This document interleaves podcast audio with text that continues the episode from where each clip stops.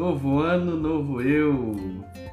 Nós ainda estamos em 2023. Novo ano, novo eu. Bom, pessoal, eu não ia fazer live, mas eu ia deixar essa live programada já pro início do ano que vem, a gente começar o ano com essa live, mas o que, que aconteceu? Eu ia viajar ontem, é, uma mudança logística me fez aí viajar. Daqui a pouco, daqui a pouco eu viajo.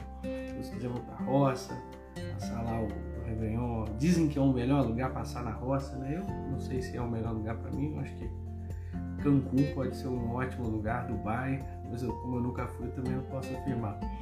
Mas é, então, por causa disso, farei a live hoje, a última do ano, então literalmente não vai ter como fazer outra live, né? Espero que não, né? Mas enfim, estamos aqui iniciando essa live, novo ano, novo eu. É uma live que, aliás, é um tema né, que eu já fiz outras vezes. Eu gosto de alguns temas fixos que eu costumo trabalhar assim no final do ano, no início do ano. Tem um que é das sete, é, sete instruções para o seu futuro que eu gosto muito, talvez fica para o ano que vem eu ficar variando esses temas. Né? E eu gosto sempre no primeiro de janeiro também escrever alguma coisa no meu feed, né? Tipo assim, como se fosse um artigo, né? Antigamente eu tinha essa coisa de escrever artigos, falar muita coisa, mas hoje em dia não. Hoje em dia eu, eu, eu primeiro de janeiro é um, um, dia que eu expresso, né? Já expressei sobre a paz, já expressei sobre gratidão, sobre esperança, sobre o próprio a própria década, né? Do, do que eu escrevi sobre 2030 né, o Feliz 2030, né, que é a década aí, e todas elas, lógico, né, a gente está falando sobre esse tema do futuro. E parece um clichê, né, é um clichê, mas eu vou te falar, né, que é sobre você ser a sua melhor versão, né, então essa melhor versão, né, ela nunca está pronta, ela sempre pode ser, vamos dizer assim, a próxima, lógico, né, agora nem sempre é a atual, isso a gente tem que combinar sobre essa, essa questão, né? Porque tem gente que fala assim, ai, minha melhor versão é agora. Então, tudo bem que você possa ter N coisas para agradecer, mas se você for honesto com você, talvez, talvez sim, seja a sua melhor versão agora, mas talvez você possa dizer assim, ah, anos atrás eu tinha uma melhor versão, eu tenho saudade dela. Então é sobre esse ciclo, né? Sobre passado, presente e futuro que a gente gira em torno desse tema melhor versão. Então, novo ano, novo eu é uma provocação do tipo assim, é, é de duas provocações, aliás, né? É, primeiro, uma provocação de, de até é, uma base bíblica, né? Não se coloca vinho novo em odres velhos, ou seja, é, se a gente está ganhando um ano novo, ou se a gente está entrando no novo ciclo, né? É importante a gente é, combinar com esse novo ciclo, sendo também uma pessoa nova, uma pessoa diferente. Não estou falando de você mudar a roupa, o tipo de cabelo, mudar a sunga, né? a, a lingerie, etc. Nada disso não. Eu estou falando sobre você. Essas coisas todas são simbólicas, né? E até pode ser o teu maior esforço de, de mudança, de começar algo novo nesse ano. Mas o, o, verdadeiro esforço que vale a pena você começar esse ano é sempre você mudar de dentro para fora. É sempre essa mudança da sua mentalidade, da forma de pensar. É sempre mudar a sua programação. Hoje a gente tem aí o celular na nossa mão e o tempo todo né, os aplicativos ficam pedindo para se atualizar em nós. Por quê? Porque a, o tempo muda, os ciclos mudam né? as coisas vão girando e se eles não atualizam, eles vão ficando para trás. Se eles não atualizam, ao mesmo tempo que o que vai acontecendo é que eles param de funcionar. E é isso que acontece muitas vezes na nossa vida em vários aspectos. Não estou falando que você tem que mudar em tudo, tudo você tem que ser moderninho, tudo você tem que acompanhar as tendências da moda. Não, não é nada disso. É sobre você perceber o que, que você realmente precisa se atualizar. Tem coisas que não estão funcionando mais na sua vida e você deveria e deveria estar funcionando. É, e, e, às vezes é a falta de atualização, é a falta de você realmente é, se tornar, mais uma vez o clichê, aquela versão nova sua, sua melhor versão. E a gente fala melhor versão porque a gente está no movimento de progresso, né? no movimento de, de pensar em algo melhor que vem depois disso, né? não em algo pior. Então, assim, quando a gente fala a nossa melhor versão, a gente está pensando no futuro, a gente está pensando em ser diferente, em terceiro lugar, a gente está pensando que esse diferente vai ser melhor do que o de agora ou o de antes, entendeu? Então, assim, é, sua melhor versão tem a ver com essas três coisas: futuro, diferença e melhor, melhoria, melhor dizendo, né? progresso, né? porque as mudanças elas sempre acontecem. A vida ela é feita de três coisas, tá? A vida ela é feita de é, é, eventos, tá? Ou fenômenos, né? Coisas que acontecem. É o que, né? A pergunta é o que? O que está acontecendo? Então, o que está acontecendo nem sempre está na sua mão, nem sempre é sobre você, nem sempre é uma ideia de, de que é, é, por causa disso ou por causa daquilo. Aí eu vou contrariar um monte de gente que tem essa coisa assim, ah, o acaso não existe. Existe sim, tá? Existe pra caramba, tá?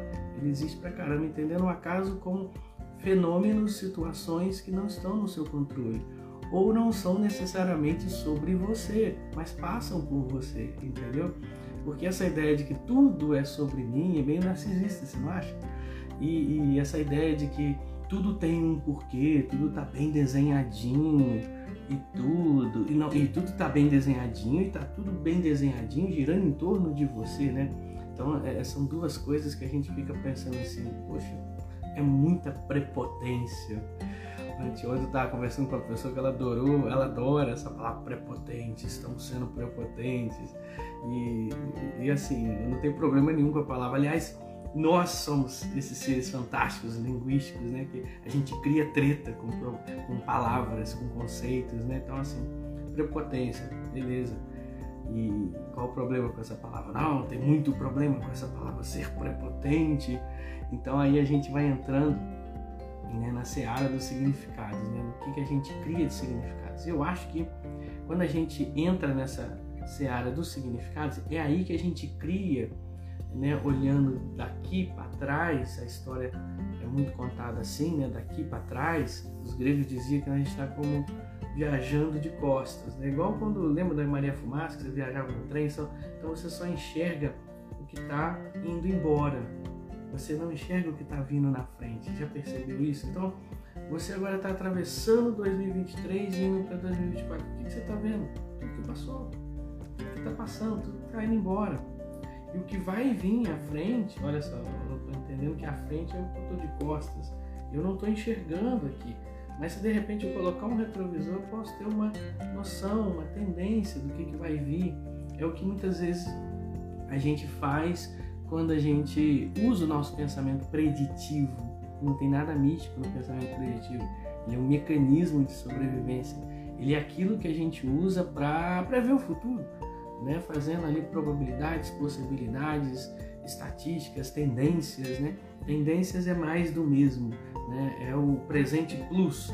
Né? Então, tipo assim, bom, se nós temos aqui agora 10, 10 quilos dessa coisa, no futuro teremos 20 quilos. É uma tendência partindo de que existe uma produção aqui, se essa, e se esse presente continuar o mesmo, no futuro será assim. Então, assim, tendências são presente plus né? É um futuro baseado simplesmente no agora e que é, é, não leva em conta acaso nenhum.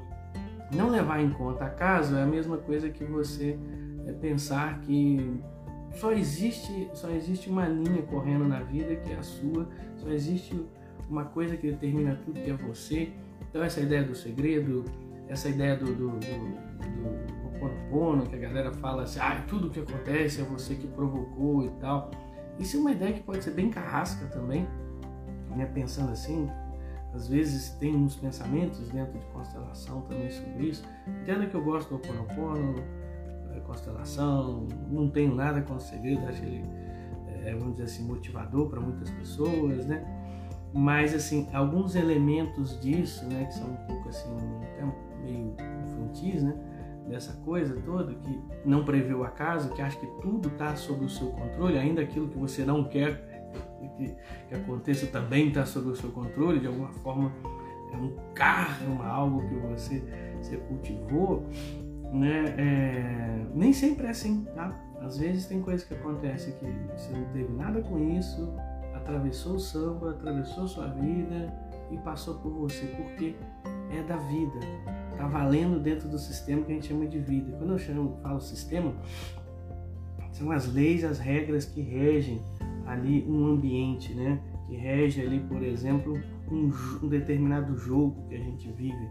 E nesse sentido dá para fazer previsões aí, a questão sistêmica ajuda nesse sentido, a questão cíclica. Né? Então, os ciclos e os padrões são talvez uma das coisas mais, é, uma das ferramentas mais interessantes para fazer previsões, né? ciclos e padrões. Mas ainda assim eles não são certos porque o elemento da, da, da, da imprevisibilidade, do acaso, né? que as pessoas resistem todo tempo, principalmente os religiosos, né? Então, tipo assim, eu sou religioso, católico, né? então eu, eu, eu, eu tendo a olhar com o meu olhar da fé né, que tanto o meu passado, meu presente, meu futuro é regido por Deus, ok, beleza, mas isso sou eu organizando as coisas dentro de mim.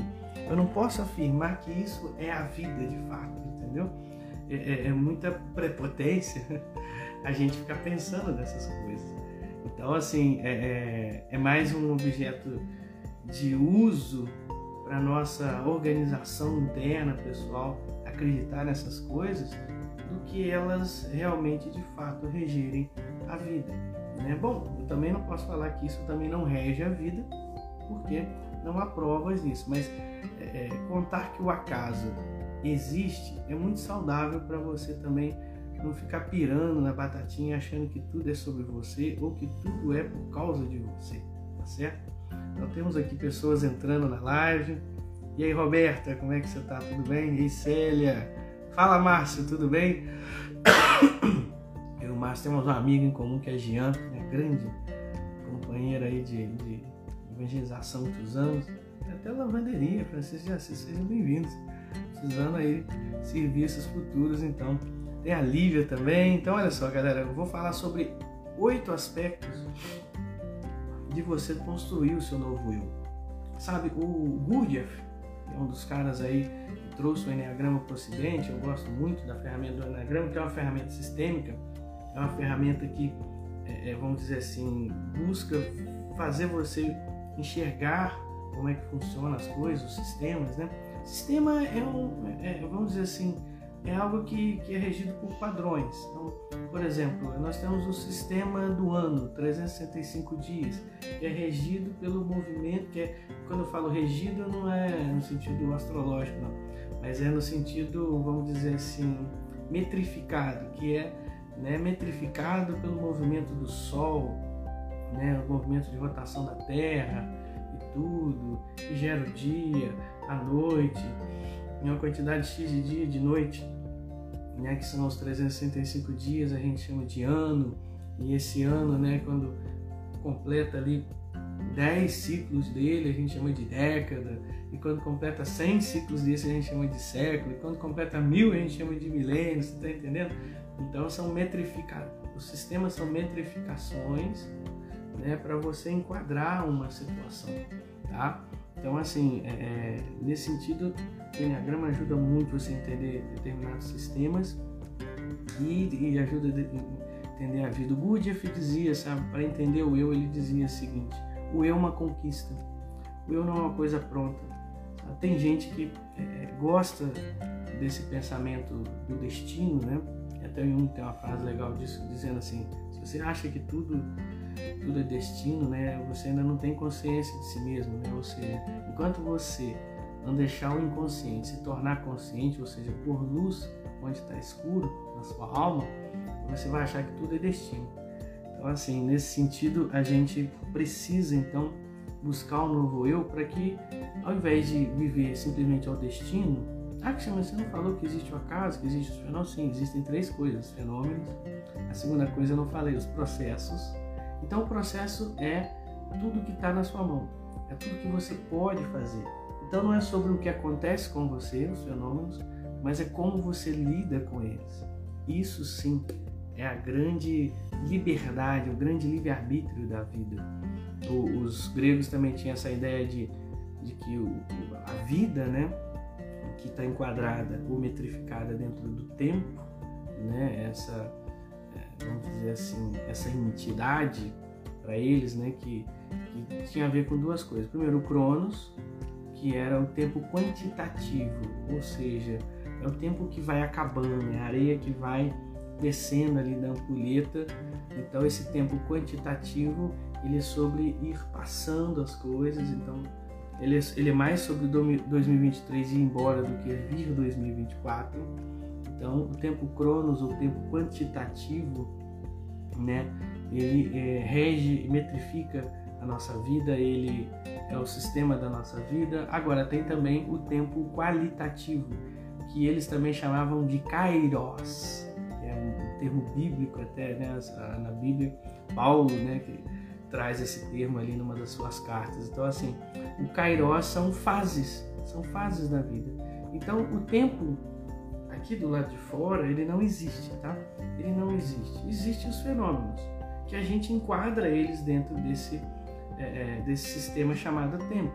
E esse sistema chamado tempo a gente enquadra ele de uma maneira quantitativa, ou seja, dias, horas, semanas, meses, anos, etc. Só que o, o tempo, né, é, também para nós, ele é qualitativo, ou seja, a gente enquadra ele como fases da vida, tipo infância, adolescência, vida adulta, quando eu estava casado, quando eu estava separado, quando eu estava casado de novo, você está entendendo? A gente vai vivendo esses tempos. Bom, essa introdução longa, né?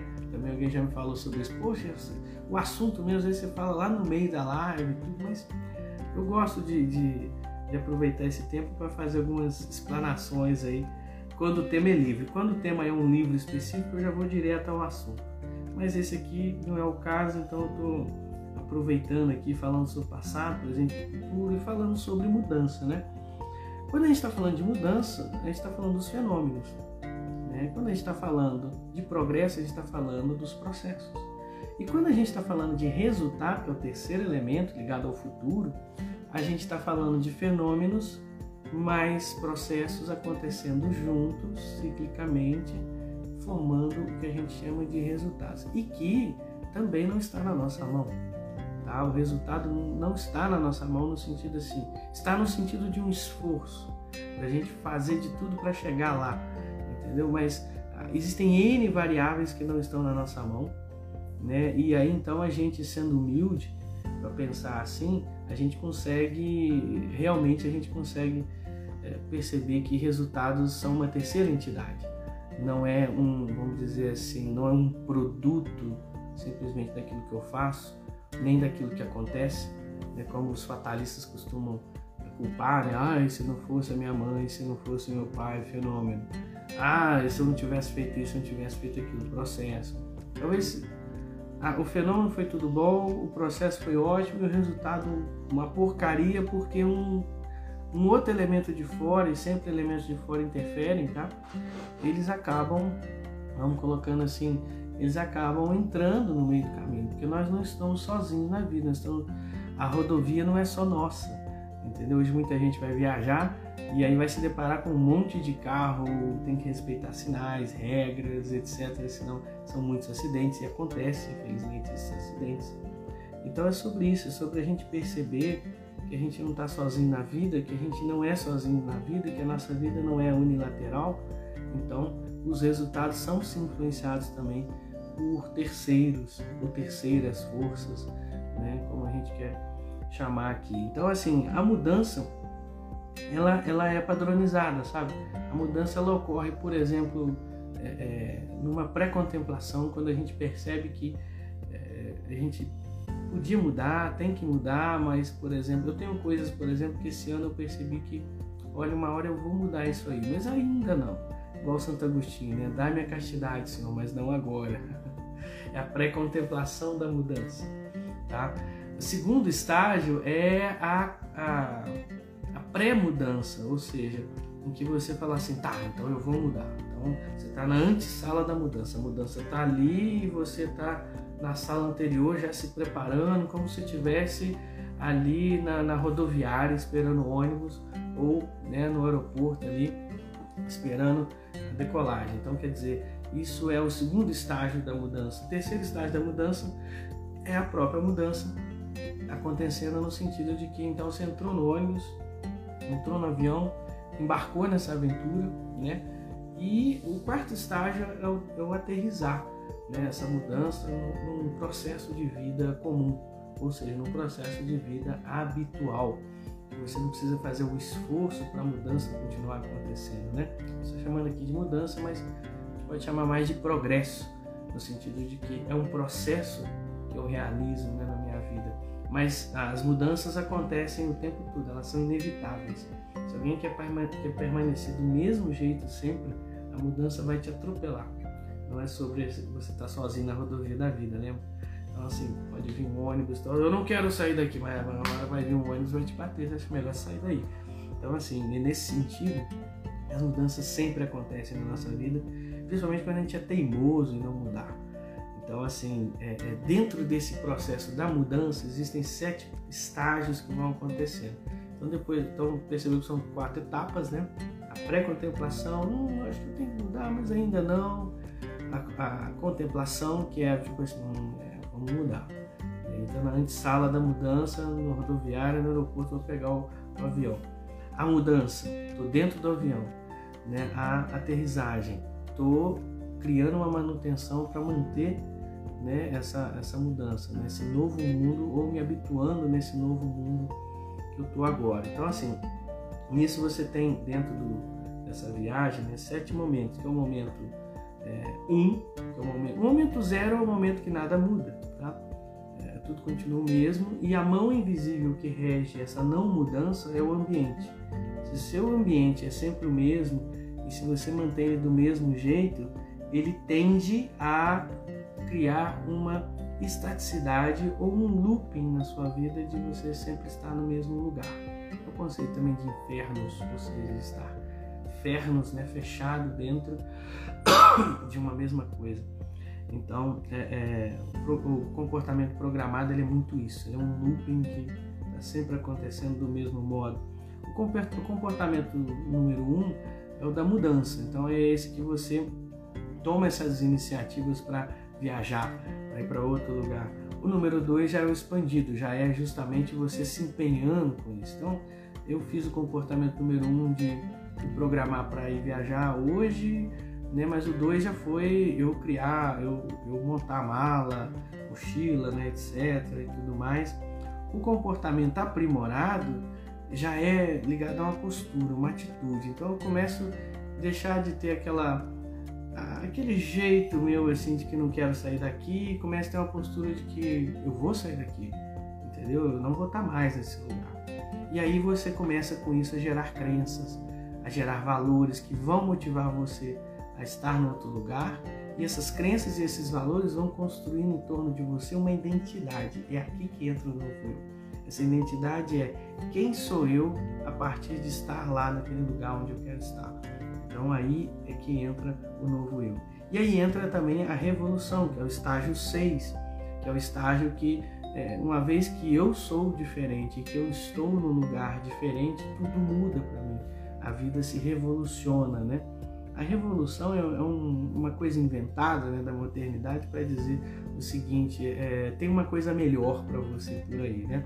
Diferente das revoltas, que era uma coisa ligada a, um, algo que estava insuportável a revolução é mais sobre melhorias do que sobre algo insuportável. Também algo insuportável pode te levar à melhoria, né? Mas também você pode melhorar simplesmente, aliás, é quase sempre assim, melhorar simplesmente pela mudança das suas crenças, que vem da mudança às vezes de um comportamento, de uma experimentação, de uma postura nova, enfim.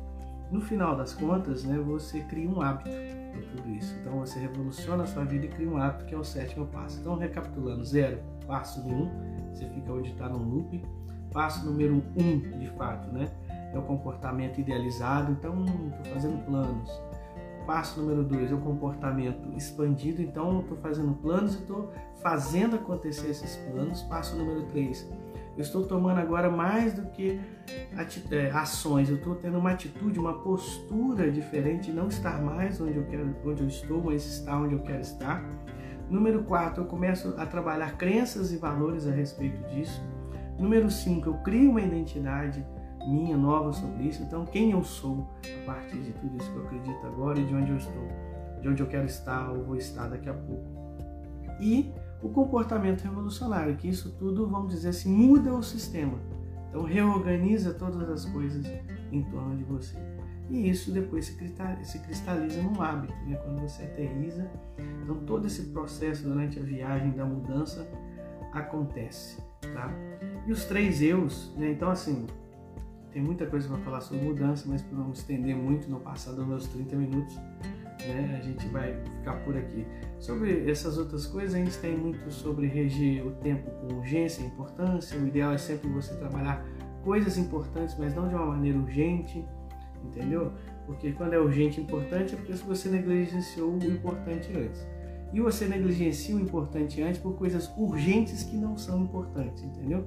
E as coisas que são urgentes, que não são importantes, estressa a gente a ponto da gente ir para coisas que não são nem importantes nem urgentes. Então você segue um ciclo de é, é, improdutividade por aí. Quando você se torna produtivo, você está naquilo que é importante, mas que não é urgente. Papo para uma live de produtividade depois aí. E também, claro, né, essa coisa de criar hábitos, que é justamente vem de um gatilho externo, ou seja, o ambiente, né, criando um desejo, um, um pensamento preditivo positivo, né, para tornar aquilo atrativo para você, fazer ações imediatas, então quer dizer, tem a ver com você se levantar, se movimentar e tudo mais, né? fazer um, um, um, um programa, né? um hábito, um ritual para que você evite fazer paradas e nessas paradas a procrastinação vem. O que é a procrastinação? A procrastinação é a alternativa, né? A procrastinação é a celebração do eu posso escolher.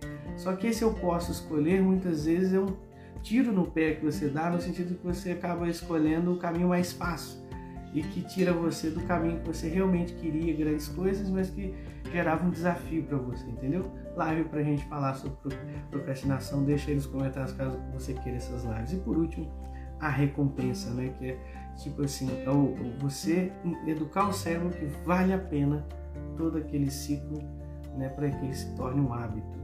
Bom, eu fechando essa live com você, falando rapidamente sobre os oito passos que na verdade é uma organização de tudo que eu já falei até agora aqui com você, né?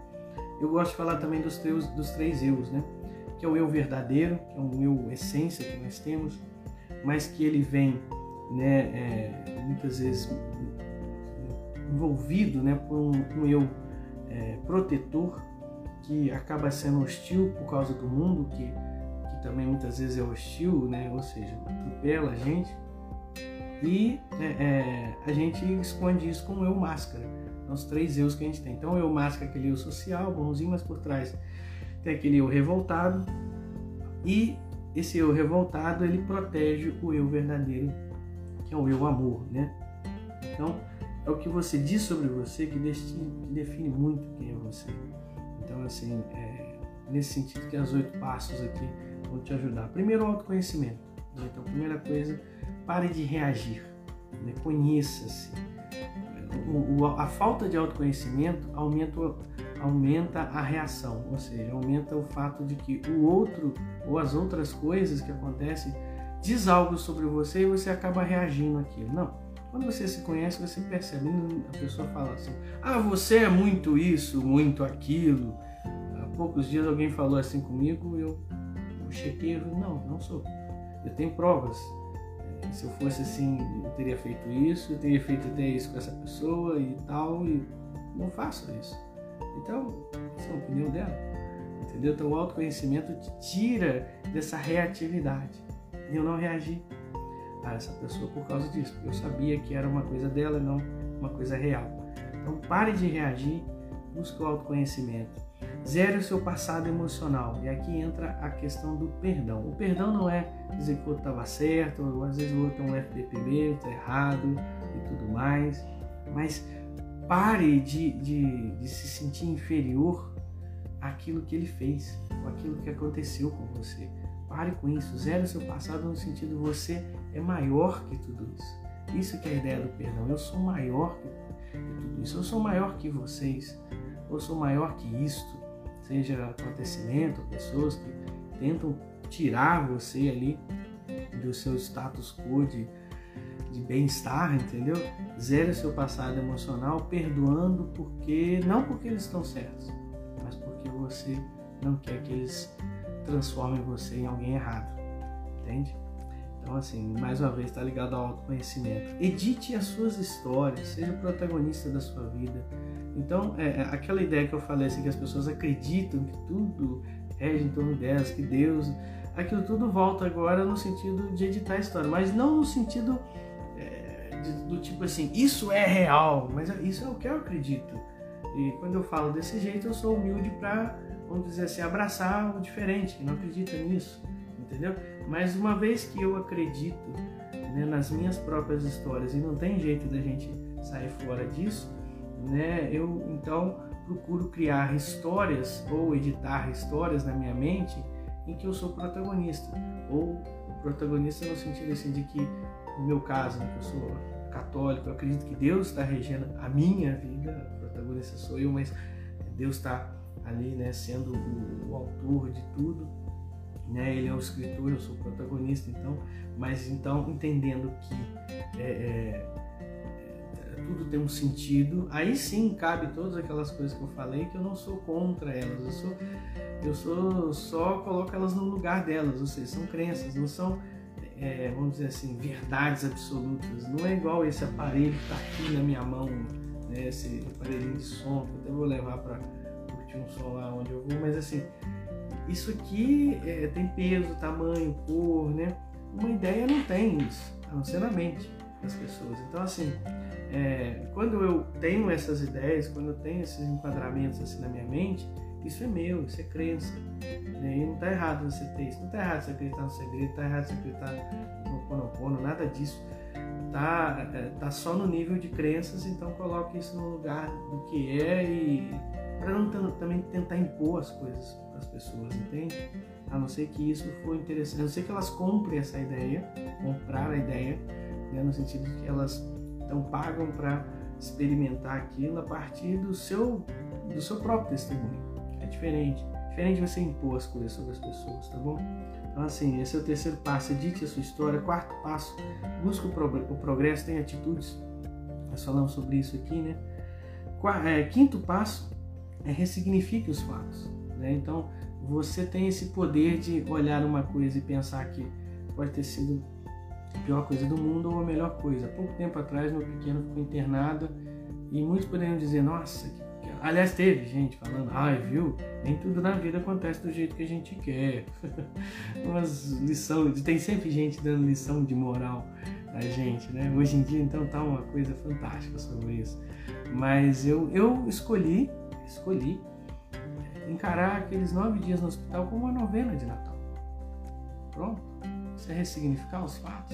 E aquilo parou de ser uma coisa que, que doía ou negativa em mim, passou a ser algo é, não ah, é prazeroso, mas sagrado.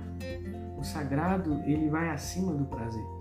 Né? Não sei se você entende isso, mas é, é uma coisa que mistura, que, que, que faz uma reverência à dor, mas ao mesmo tempo não é contra ela, entendeu? É, entende o lugar dela na vida. Então esse é o sagrado. Sexto passo, relacionamentos, né? Então, é, relacionamento é um desafio que esse eu não quero falar muito sobre isso, né? Que é principalmente você aprender a confiar ou confiar sabiamente. Você tem a tendência a duas coisas, a confiar demais ou não confiar nada. As duas estão erradas no sentido prático e funcional da coisa, porque você precisa confiar em pessoas e ao mesmo tempo, se você confia demais, você se estrepa, acho que você já sabe disso. Mas assim, com certeza a gente precisa aprender a confiar sabiamente. Então, nem tanto uma coisa, nem tanto outra. Intencionalidade, foque em quem você quer ser. Normalmente a gente foca em quem a gente foi para ficar moldando quem a gente é hoje. Ah, eu tive uma infância assim, então por isso que eu estou assado. É, não, foque em quem você quer ser para que esse futuro influencie o seu presente hoje. Essa é a verdadeira é, vamos dizer assim, é a verdadeira dinâmica da linha do tempo. É sempre do futuro para o presente, não do passado para o presente. É assim que a gente rege as nossas mudanças. E por último, seja resiliente, que é um mapa do nosso novo eu. É, não desista nunca se aquilo vale a pena, claro. Se aquilo não vale a pena mais, aprenda a desistir, porque na vida existe um tempo para cada coisa. Fechando com Eclesiastes 3, existe um tempo para amar, existe um tempo para odiar, existe um tempo para perseverar, um tempo para desistir. Existe um tempo para cada coisa na sua vida. O importante é você encontrar o seu kairos. Qual é o tempo que você vive? Né? E entre o, o tempo que vai, é, é, o respirar, e o tempo, e o tempo que vem, né? as fases da vida que é inspirar. Você tem aquele prender o, o, o ar ali por um momento que é o que eles chamam lá no tempo de Aion, que é a eternidade, que é aquele momento em que você não está é, nem, deixando, nem, nem perdendo, nem esperando, você está no aqui e agora. Aqui, esse aqui agora né, é a nossa vida. Né? E um dia você chegou nesse mundo inspirando, trazendo ar para dentro. Um dia nós vamos embora e vamos fazer isso. Né? O último movimento completa o primeiro entre um e outro. Estamos aqui vivendo, vivo aqui agora. Vive esse momento presente Ano novo é uma data significativa para os seres humanos, para uma vaca não. A vaca vai passar como um dia qualquer, então não seja uma vaca falando assim, ah, vou passar como um dia qualquer e tal. Você sim, mas a sua mente sabe que não. Então assim, é não, não, faça de bobo, entendeu? É, é, celebre de alguma maneira, se puder estar com alguém melhor, entendeu? Aprenda a confiar sabiamente, enfim. Viva bem esse ano novo, seja feliz. Passei um pouquinho do horário, mas agradecendo todo mundo ficou comigo aqui. Raquel, uma alegria imensa ter revisto você, viu? Depois de anos e anos, né, a gente é, se reencontrou aí, foi muito bom eu ter, ter revisto você, que bom que você está por aqui. Andréa Basílio, minha querida advogada, aqui estamos com a resenha marcada semana que vem, né, com a turma. A Cristina, minha querida Cristina, que eu fiz amizade por aqui e espero né, fazer amizade na vida também depois. E Márcio, meu querido companheiro aí, amigo da minha amiga Jean. Muito obrigado, gente, por todo mundo que passou. Feliz ano novo para todos vocês. Deus abençoe, né? E que a gente possa ter aí um ano novo, um novo eu maravilhoso aí, né? Porque é justamente isso, né? Um novo ano pede um novo eu. Então, assim, trabalhe nisso, faça suas suas metas, né? Depois quem quiser o PDF, eu tenho um PDF disso aqui, eu mando lá no meu grupo das lives, o pessoal que participa do grupo do WhatsApp, mas se você não faz parte, me manda aqui no direct. Se você está me ouvindo pelo podcast, vem para o Instagram, depois vem para WhatsApp também, que a gente poder se relacionar melhor. E é isso, tá bom? Feliz ano novo para todos vocês. A gente volta ano que vem, se Deus quiser. Valeu!